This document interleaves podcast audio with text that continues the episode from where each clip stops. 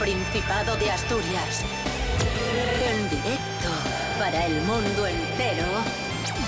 Aquí comienza Desayuno con Liantes. Su amigo y vecino, David Rionda. Buena semana, asturianos, asturianas, ¿qué tal? ¿Cómo estáis? Esto es Desayuno Coliantes en RPA, la radio del Principado de Asturias. Hoy es lunes 27 de junio de 2022, en este momento seis y media de la mañana y saludamos en primer lugar a Cris Puertas. Astris, buenos días.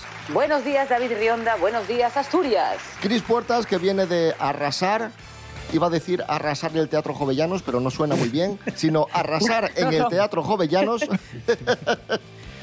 con la obra Los Invitados. No mucho, no, sobre todo muchísimo, grandísimamente mucho. Sí, sí, sí. Estuvimos en el Jovellanos el eh, miércoles pasado y el domingo anterior en el Teatro Riera.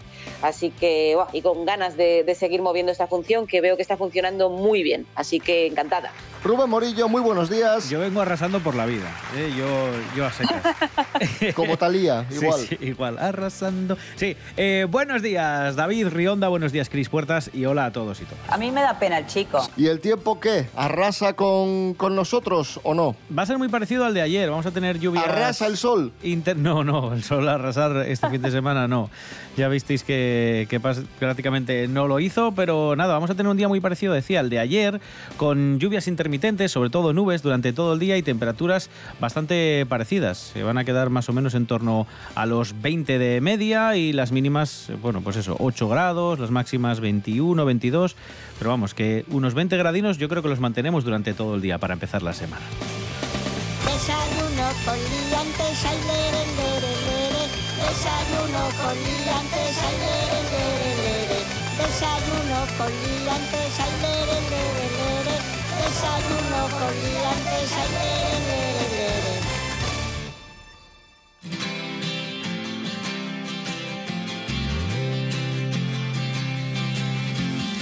Comenzamos, amigos, amigas, hablamos de gastronomía y felicitamos a un restaurante asturiano que se encuentra entre los mejores nuevos locales, diréis, ¿de España? No, no, ¿qué, qué de España?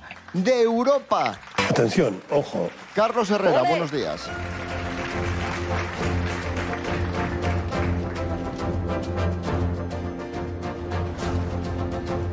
La la la la la la. La la la la la la la la. Señoras, señores, buenos días. Me alegro. Pues sí. ¿De qué, ¿De qué restaurante se trata, don Carlos? Es una maravilla de sitio que se llama La Huertona, ¿eh? como huerta pero grande. La Huertona. Esto está en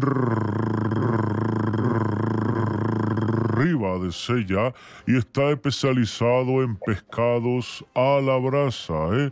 El mejor o uno de los mejores restaurantes europeos de este año 2022. Y no lo digo yo, sino que esto lo dice Opinated About Dining. ¿eh? Steve Plotnicki y que esta valoración que hace esta organización con este señor está basada en opiniones de aficionados a la gastronomía de todo el mundo. ¿eh? No vale solo lo de su pueblo, que siempre van a decir que está estupendo, sino que es interesante que gente de otros lares puntúe y diga que es maravilloso.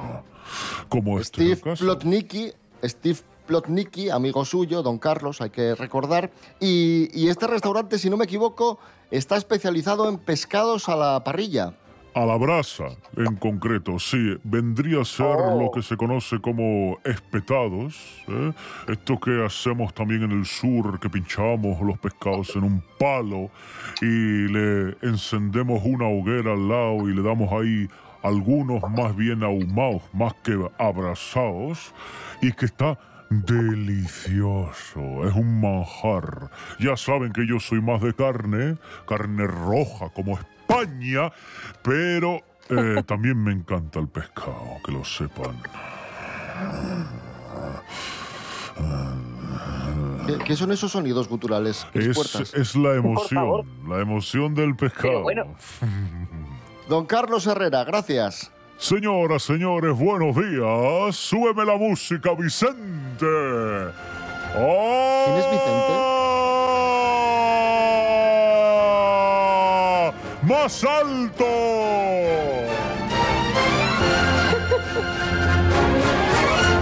Cris, ¿quién es Vicente? ¿Quién es Vicente? Hi, how you doing? I'm Mr. Jane. Come on, baby, move yourself. Seguimos en Desayuno con Liantes en RPA, la radio del Principado de Asturias. Hoy es lunes 27 de junio de 2022 y un 27 de junio de 2022 la empresa SEAT ponía a la venta en España el SEAT 600. Ole, ole, ole, ole. El coche más, más mítico de, de la historia de la automoción española, un coche que no solo forma parte de la historia de la automoción, sino que forma parte también de, de la historia de este país. Rubén Morillo, del Sí. SEAT 600 podemos contar muchísimas cosas. Muchísimas cosas. Eh, hay mucha gente que cree que es español, sí que es español el SEAT 600, pero no es un diseño español. De hecho, se basa en el Fiat 600. Las primeras unidades que hubo, que mucha gente pensaban que eran 600 en España, no eran un SEAT, sino que eran un Fiat 600, con quien SEAT tuvo una alianza y desde el año 57 se fabricaba el SEAT 600 en España y el Fiat 600 allá en Italia. Por cierto, eh, costaba, no sé si lo sabéis, unas 65.000 pesetas de la época, que al cambio vendrían a ser ahora unos 16.000, 17.000 euros. O sea que no era barato. Era barato porque lo, lo escuchamos ahora en pesetas, pero para entonces también había que hacer un desembolso bastante importante. Eh, También es cierto que era un coche, también es cierto que era un coche muy, muy robusto y muy fiable, daba muy buen resultado y, y- te duraba bastante, ¿no? Duraban muchísimo. De hecho, mira, tengo un dato del primero que se matriculó. Se dio de alta el 27 de junio del 57 y se dio de baja en el 85. Haz la resta para, para que veas cuántos años duró este 600 en circulación. O sea, una barbaridad de años. Eran muy robustos, tanto es así que se hicieron muchas variantes, los había descapotables, los hubo incluso comerciales para que llevaran un poco más de carga, e incluso se se hizo un poco más largo para convertirse en el SEAT 800. Duró muchísimos años, estuvo muchos años en las carreteras españolas, pero como suele suceder, aparecen modelos más modernos, más nuevos, más seguros, como fue el SEAT 127 o el Renault 5, que fueron los que terminaron por, por dejar, bueno, pues por sustituirlo, ¿no? Eh, tenía, y esto me ha hecho mucha gracia, 21 caballos 21 caballos. Hoy en día los coches tienen 70, 90, 100, 120, 140. Eh, Con 70 vas justo ella, pero Pues bueno. sí. tenía 21 caballos, pero ojo, 21 caballos prácticamente a tope, a 4.600 revoluciones, a casi todo lo que podía hacer el motor. 21 caballos. Eh, tenía una autonomía de 400 kilómetros y consumía 8 litros a los 100. Que es un consumo bastante Madre elevado. mía. Cuando los coches hoy en día vienen Madre consumiendo mía. 6, 5 litros, dependiendo de son gasolina o diésel. Y no corría más de 95 kilómetros por hora. Que hoy en día eso nos parece hasta lento, para que veáis.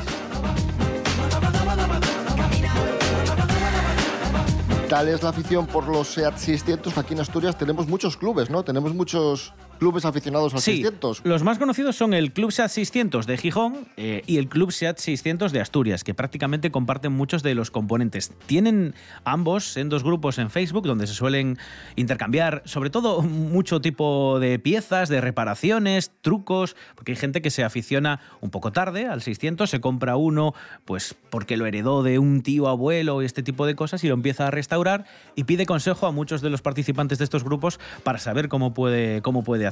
Eran motores muy sencillos, pero algún truco siempre, siempre existe. Y luego lo de las concentraciones son muy importantes. Se suele hacer casi siempre una en verano al año, en la concentración nacional Amigos del SEAT 600, que se suele hacer en Asturias, y lo que consiste es, pues eso, una reunión de propietarios que tienen 600 y siempre con alguna ruta, digamos, pseudo gastronómica, porque al final hay que hacer hermandad y todos los miembros suelen a quedar a comer en un sitio, pero hacen pequeñas rutas, eh, pues, pues yo qué sé, suelen ir a sitios tan pin- pintorescos como pues van a Cudillero, a Pravia, se dan una vuelta hasta, hasta pues, eh, sitios así, Covadonga, este tipo de cosas. Y lo que hay que decir es que hay muchos que vienen de muy lejos. No todos son participantes de las asociaciones, los clubes de amigos del 600 de Asturias, sino que hay gente que viene pues desde Leganés, desde Barcelona o desde Murcia. Es muy, muy bonito. De- también me parece que tiene un mérito tan grande venir a 95 por hora desde Murcia, que, o sea, en serio.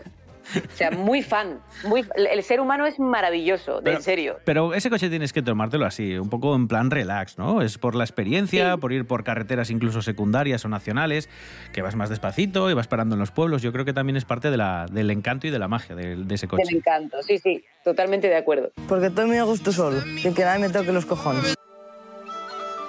El encanto y la magia, y la magia la pone en este programa un hombre poderoso, un vidente, un astrólogo. Santi Robles. Ahí está, el horóscopo. Un admirador, un amigo, un esclavo, un siervo. El horóscopo de San... calla, calla, joder, que me da la risa. El horóscopo de Santi Robles. Buenos días, gente de la predestinación. Hoy quiero leer unas palabras que reflejan, según el horóscopo negro, el carácter de cáncer. Dice, un qué tal estás tiene más valor para ti que cualquier cosa material. Ese tipo de detalles son los que te importan de verdad. Así que ya sabéis, eh, si conocéis algún cáncer, pues le- les saludáis, una palmada en la espalda o un abrazo o algo, y les pedís dinero. ¿eh? A ser posible, porque para eso están.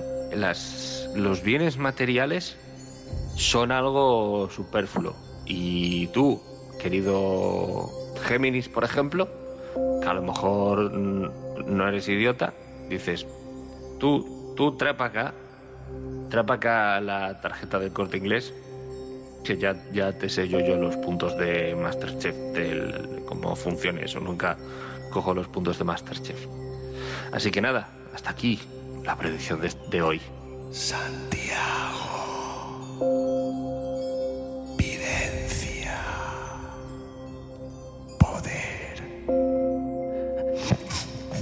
Gracias, eh, Santi Robles. Y a Santi Robles va dedicada la próxima canción que vamos a escuchar.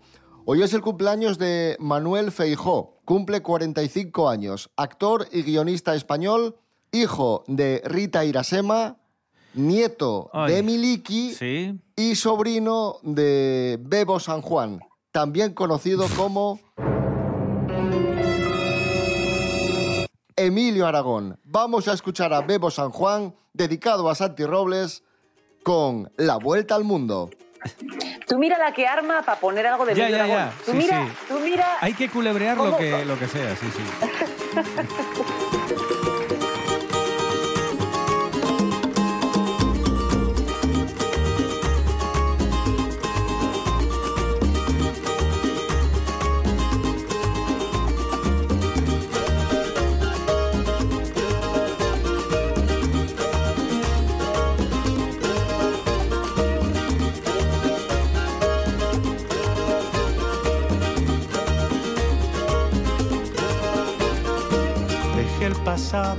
al sorbo del café. Abrí la puerta y sin pensarlo me esfumé. Sin un destino programado. Sin más preguntas, sin un porqué. Luché mil guerras y de todas deserté. Viví sin techo y sin rumbo caminé. Buscando puerto pa' mi barco. Pero al final de tantas vueltas comprendí que aunque dé la vuelta al mundo, siempre acabo junto a ti. Y aunque te parezca absurdo, lo supe antes de salir. Ya no pierdo ni un segundo y no quiero repetir. Pues lo más bello del mundo lo de salir.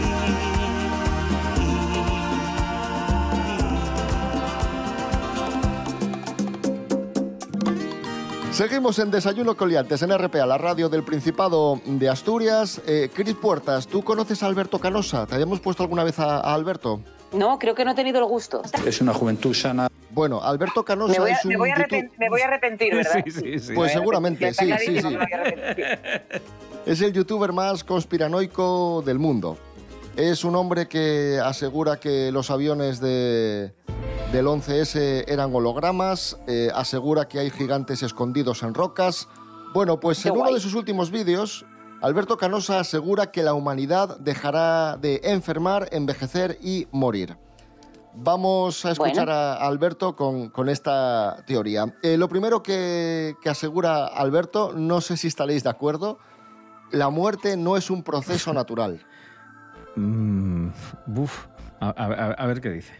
O sea, cuando Dios hizo a Adán y Eva, no, no había en mente de que la gente se hiciera enferma, vieja, muriera. No tienen por qué morir. No tienen por qué enfermar ni envejecer. Porque estos son fenómenos no naturales. La muerte también no es natural. Pero La ¿cómo, muerte no es natural. ¿cómo que la muerte no es natural? Pero me gusta, me gusta mucho la idea de, de fenómenos no naturales, pero fenómenos naturales y Adán y Eva. O sea, es- es- esta mezcla entre mitología y- o re- religión, espiritualidad y ciencia me parece maravillosa. Maravillosa, Maravilloso, sí, sí. Y por desgracia, pues los seres humanos envejecemos, enfermamos, morimos. ¿Y, y de quién fue la culpa? ¿De dónde viene todo esto? De la manzana. A ver. Si Adán hubiera dicho no, no como de ningún árbol, de este. Porque yo puedo comer de cualquiera, pero Dios ha dicho que no, mi creador. Y si Dios ha dicho no, tendrá su razón. Porque hubiera dicho, yo que necesito comer de este árbol si no me muero. ¿Qué hubiera pasado si hubiera dicho no? Adán y Eva. Porque no hubiera muerto nadie. No hubiera muerto Adán, no hubiera muerto Eva, no hubiera muerto nadie. Eh, La culpa es de la manzana. ¿Y esto, como asturianos, cómo nos afecta? Claro, eso estaba pensando yo. Yo conozco gente que, que, a ver, que parece que se muere de beber, pero mucha sidra, o sea, pero no, no están muertos realmente. O sea, es gente que... que- que sí Estaban de, de parranda. Claro, que estaban bebiendo demasiado. Vivo en un lugar muy famoso por su sidra que se llama Villaviciosa. Todo tendrá que ver. Todo esto de la manzana, enfermar, morir, envejecer, se acabó. La gente se va a curar y va a ser inmortal otra vez. Alberto Canosa. ¿Cómo? ¿Cómo? Pero todos seremos cambiados en un instante de tiempo, un abrir y cerrar de ojos. Y vendrá el momento que la gente no espera y, se verán jóvenes, millones, sanos, jóvenes, fuertes. Y, gente que, le falta un ojo, está mudo, está gente paralítico, em- se levantará y em- verá que anda sin, sin dolor. Bueno, eh, te lo está diciendo el, gra- el gran, el gran monarca, ¿eh? Te lo está diciendo gran monarca. un señor que sabe de qué habla. Ahí estaba, amigos, amigas, la última entrega de las aventuras de, de nuestro youtuber favorito, Alberto Canosa. Y ahora vamos a hablar de, de historia, de ciencia. Más historia, más ciencia. Sí, es que podíamos Pero a otro nivel. Sí. Tenemos nuevas averiguaciones sobre la peste negra. Nuria Mejías, buenos días. Muy buenos días, David. Así es, resuelto el misterio de la peor pandemia de la historia, el origen de la peste negra. La investigación que se ha realizado es una minuciosa recopilación de datos paleogenéticos, históricos y arqueológicos liderada por científicos alemanes de la Universidad de Tubinga y del Instituto Max Planck. Además también ha intervenido en esta investigación la Universidad de Stirling en Escocia. Y como os decía, recientemente una investigación del CSIC publicada en la revista Nature, Ecology and Evolution mostró que el impacto de la peste negra fue muy irregular en Europa, mientras que en algunas zonas como Escandinavia o Francia causó una enorme mortalidad, todo indica que en otras, como Irlanda o la península ibérica, las consecuencias fueron mucho menores. ¿Cómo se ha podido saber esto? Pues gracias al estudio del polen y de las esporas fosilizadas que aparecen ahora en las excavaciones que se han realizado. Esto es lo que permite realizar esta deducción. En las zonas que sufrieron una drástica disminución de la población, se redujo la actividad agropecuaria, dando paso al avance de los bosques y, por lo tanto, a un cambio de vegetación que aún se puede rastrear en los trabajos arqueológicos. Así que parece ser que otro misterio resuelto. Que tengáis un buen día. Gracias, Nuria Mejía. Seguimos en Desayuno Coliantes en RPA, la radio del Principado de Asturias. Hoy es lunes 27 de junio de 2022. Ataque, ataque viral a un establecimiento de Guijuelo en redes sociales, aunque esto se ha viralizado por Twitter. Pues resulta que una clienta llegó a un, a un bar y eh, se quejó de que había llegado a las 3 y 37 minutos de la tarde y no le habían dado de comer porque cerraban la cocina o cerraban las comandas a las 3 y media. Y escribió la señora, qué falta de profesionalidad penoso. A lo que el dueño del restaurante respondió, profesionalidad es eh, mantener los horarios de los cocineros de la cocina a rajatabla, respetando su convenio laboral, y a lo mejor lo poco profesional es eh, llegar a comer a una hora tan, tan tardía. El mundo a veces da señales de haberse vuelto loco.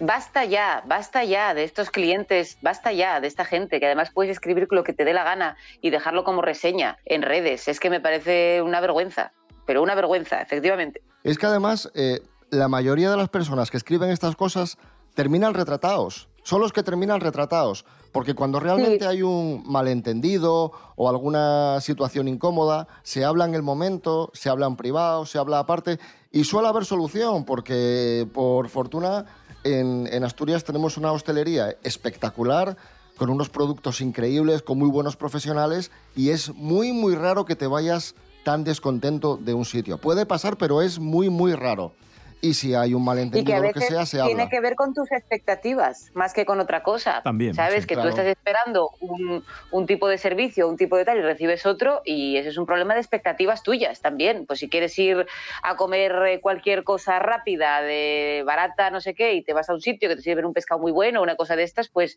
pues eh, tus expectativas sobre lo que va a costar son distintas. Por ejemplo, ¿eh? es un ejemplo que se me ocurre, como cualquier otro. Y eso no tiene la culpa el sitio que te ofrece un servicio. Claro. Tienes la culpa tú de estar Mm. esperando otra cosa. Nos está engañando, que no nos engañe, que nos diga la verdad. Bueno, continuamos hablando de productos asturianos. El empresario gijonés Rubén Lavandera lamenta que Patentes no haya querido registrar su marca de chorizos, Chorizos Hijo Puta. Porque según Patentes no? eh, atenta contra las buenas costumbres. Joder. Y los Recordamos que licores, este hay, unos, señor- hay unos licores, hijo puta. También, sí, sí. Sí, sí, sí. Y, y tiene productos Rubén Lavandera como tiene marcas como Sinvergüenza, Chochinos. Aunque Patentes no haya querido registrar esta marca, Rubén sí puede patentar, sí puede comercializar los chorizos, sí puede vender los chorizos, estos chorizos picantes, hijo puta, porque ha hecho una pequeña trampa, entre comillas, en el etiquetado. La U no es una U, no es la tipografía de. no es una U tipográfica, sino que es eh, la fotografía de un chorizo. Entonces, eh, no puede decir que ahí ponga hijo puta. Hombre, an- ante leyes absurdas, picaresca. Escuchamos a los Blues Probes Paisanona.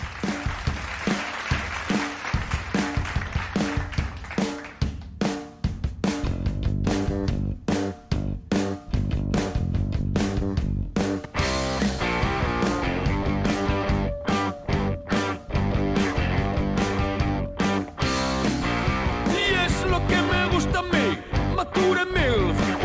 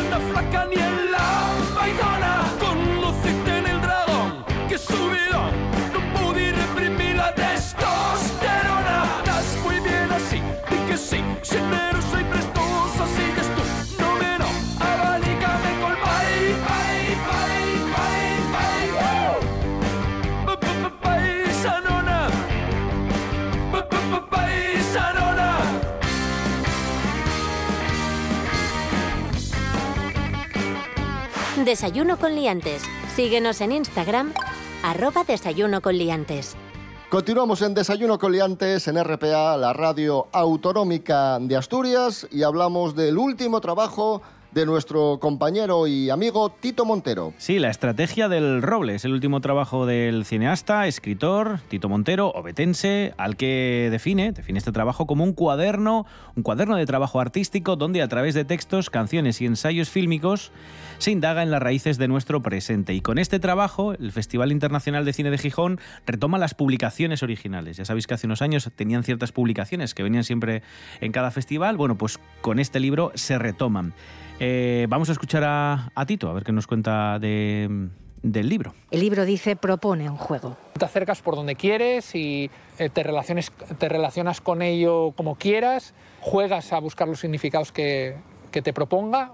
La, la fábrica que yo tengo al lado de casa y que está cayendo, hay alguien o muchos, muchas cosas que hicieron que esté cayendo y que hay que cuestionar y hablar sobre ellas y, y- y poner encima de la mesa. Eh, eh, esa pelea del pasado, ¿cómo la encontramos eh, en nuestro día a día? ¿no? Porque parece que las cosas vienen de la nada y las cosas vienen de largos procesos de construcción o de deconstrucción. ¿no? Por cierto, en octubre va a haber una exposición que va a mostrar todo el proyecto en su conjunto, y no solo el libro, sino también los pequeños cortometrajes que lo acompañan, además de las canciones y alguna cosilla más. Pero eso todo en octubre.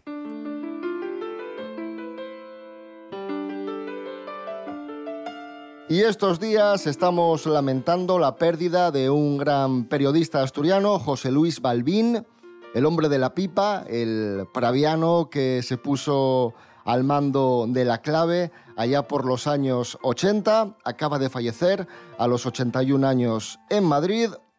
En 1976 se puso al frente del programa de televisión española La Clave, un espacio dedicado al cine y a los temas tratados por cada una de las películas. Había una película y a continuación había un debate. Ese primer programa de la clave de 1976 estuvo dedicado al juego, que aún era ilegal en España.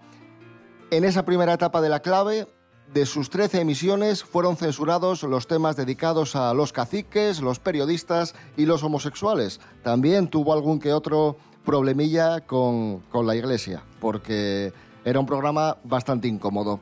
La clave regresó a, la televisión, pero en este caso en Antena 3 Televisión, en el año 1990. Descanse en paz, José Luis Balbín. tengo a gala eh, decir que era el mejor programa de televisión española y creo que sigue pensando la gente que, sigue, que es el mejor programa de la historia de televisión española. Pero es por suerte, o sea, no es porque yo lo hiciera muy bien, sino porque suerte, es que la gente está a favor. La gente está a favor, el público está a favor y los colaboradores estaban a favor. ¿Qué más? Yo, por eso digo que yo tenía la suerte de tener a los mejores a, a mi alrededor. ¿Qué más quería yo? ¿Qué más quería yo? Desgraciadamente la clave no es monográfico, no podemos hacer repetir mucho los temas, pero como si hay programas en la radio y en la televisión de queda este tipo, pues supongo que aquí se abren nuevos horizontes, o sería ideal que se abrieran. La próxima semana, con respecto a algo que está muy en el ambiente y muy candente, la reforma del Código Penal, un programa titulado Delitos y Penas. Hasta la próxima semana, gracias por vuestra intervención, gracias señores por la suya, buenas noches. Desayuno con liantes.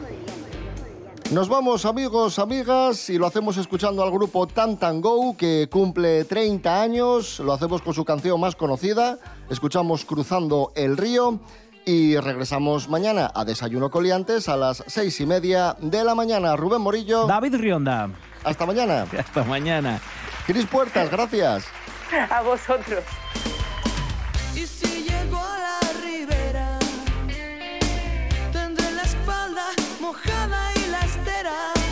tú serás mi refugio. Qué larga y triste que es esta quimera.